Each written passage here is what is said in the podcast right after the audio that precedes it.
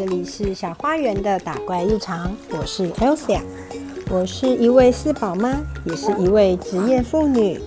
这个频道会分享我在正向教养育儿的真实面相，以及妈妈如何在育儿过程中打怪练功、自我成长。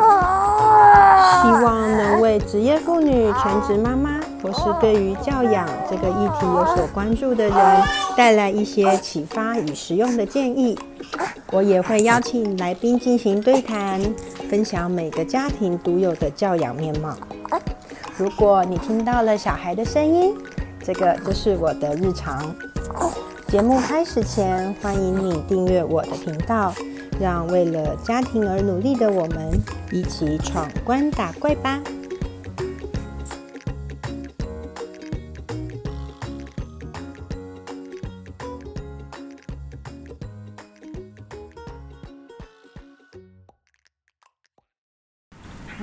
欢迎回来，我是 Elsa。你这周过得好吗？不知道大家在求学的时候有没有办过园游会呢？月初的时候，小一的儿子学校举办了园游会，让我想起自己在求学期间有两次不太一样的园游会经验，也想到了之前在亲子天下看到沈雅琪老师一篇关于园游会的文章。我在国中和高中的时候有举办园游会的经验。国中就读的是非常升学导向的学校，三年以来印象中只有办过一次园游会，目的是庆祝新大楼的落成。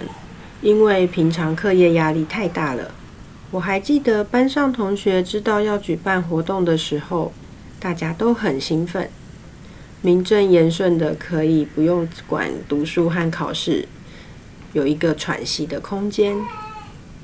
就连班会呢，也是从原本很无聊、没有什么人发表意见，转变为七嘴八舌的讨论可以卖什么。感觉得出来，大家都很积极，参与度也很高。最后，我们班上决定卖冰淇淋、汽水和打地鼠游戏。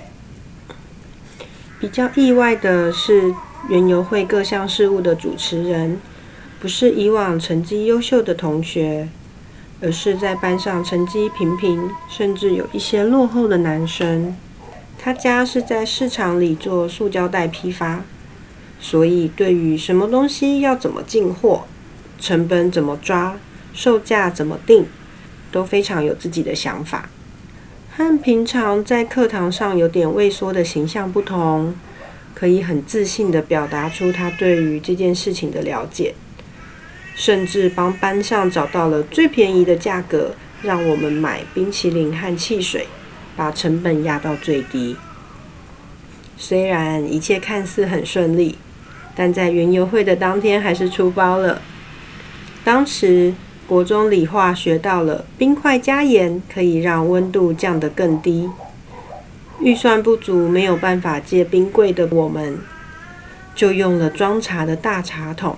里面装冰块加盐，充当保冰柜。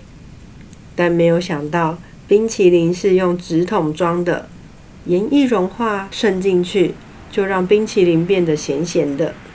几位客人喝了之后呢，都是先皱起眉头，可能以为是什么特调口味，也没有告诉我们。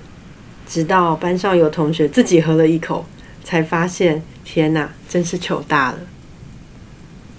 高中的园游会则是走了另外一种路线，直接和附近有名的霸丸一货，再搭配小烤箱烤小鸡块。其实这一次的经验算是一个外包，因为这个时候呢，我们正面临二月学测要来了，压力很大。不少同学听到要举办园游会的时候，并不开心。而是觉得分散掉了我们读书的注意力。许多家长也不希望我们这个时候分心，所以这个 idea 完全是出自于班上某一位家长的人脉，让我们用保利龙箱子装着成品，只需要在贩卖前淋酱和撒香菜就好了。家长的好心在于不想要让孩子们烦心课业以外的事情，所以我们几乎没有做到任何规划和构想的事情。我对于这一次的园游会，只记得我们班级的摊位上那一张写着“名产某家霸碗”的大字报。回到这次参加儿子国小园游会。或许是因为疫情，这一次的活动吸引了很多的人潮。其实，在到场之前，我只有听他说要举办套圈圈的活动。到了现场，却发现除了套圈圈，还有煎萝卜糕和小香肠的摊位。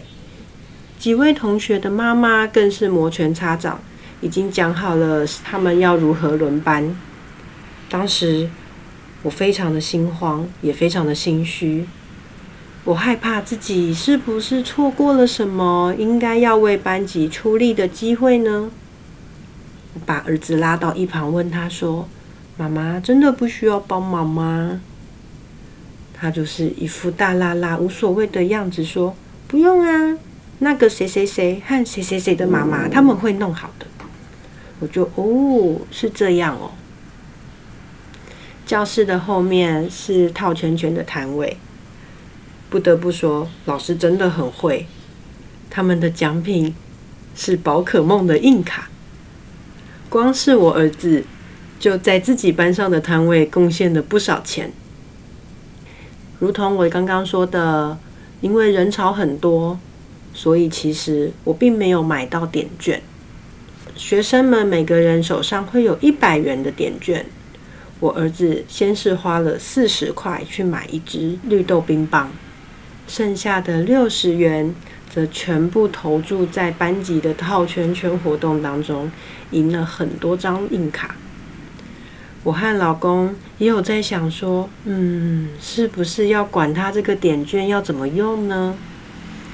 但后来想一想，还是觉得啊，算了吧，就让他去自由发挥喽。在较高年级的班级，贩卖的东西就比较多了，有自己做的串冰，或者是情人果，大多都是以吃的为主。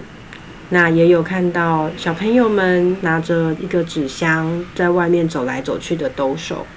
相较之下，小一班级或许是小朋友都还太小了吧，大部分都是家长和老师在执行一些活动。像是另外一个班级，他们就是批了一些小玩具，像是做干妈点的形式，也是吸引了很多小朋友。举办活动就是出钱与出力这两个项目。在申亚琪老师的文章中有提到，点券对于小朋友来说似乎不是钱，所以有的小朋友不是很珍惜，甚至会说：“我的点券送你吧，我不想用了。”那一场园游会看下来，如果只是走批发的形式，似乎没有什么教育的意义。我却想到了我自己国中园游会那一次的经验。我们在活动的筹备过程中，确实学习到了很多从课本学不到的东西，像是怎么进货。又或者是如何把一件事情巨细靡遗的安排出来？虽然我儿子应该是因为小一的缘故，所以有老师一手操办了。我想每一个活动都有可以追寻它背后意义的部分。这也是为什么我会觉得生活就是一直在学习。只要是我们不懂、没有接触过的部分。都会激发我们想要去了解、去学习的欲望。希望我儿子可以在日后的园游会当中学到更多，或者是应用他在课本上学到的知识。就像当初我的国中园游会一样，原来冰块加盐真的可以让温度降低，但是冰块加盐也会让味道产生变化。这个就是自己没有做过就不会感受到的部分。今天的分享差不多就到这里，谢谢你们的收听，我们下礼拜再见喽，拜拜。喜欢今天的节目吗？邀请你在 Apple Podcast 和 Spotify 给我五星好评，感谢你的支持。如果你有什么想听的主题，或是对于内容有任何感想，欢迎使用电子信箱让我知道。以上资讯都在节目资讯栏中附有连结。我们下次再见。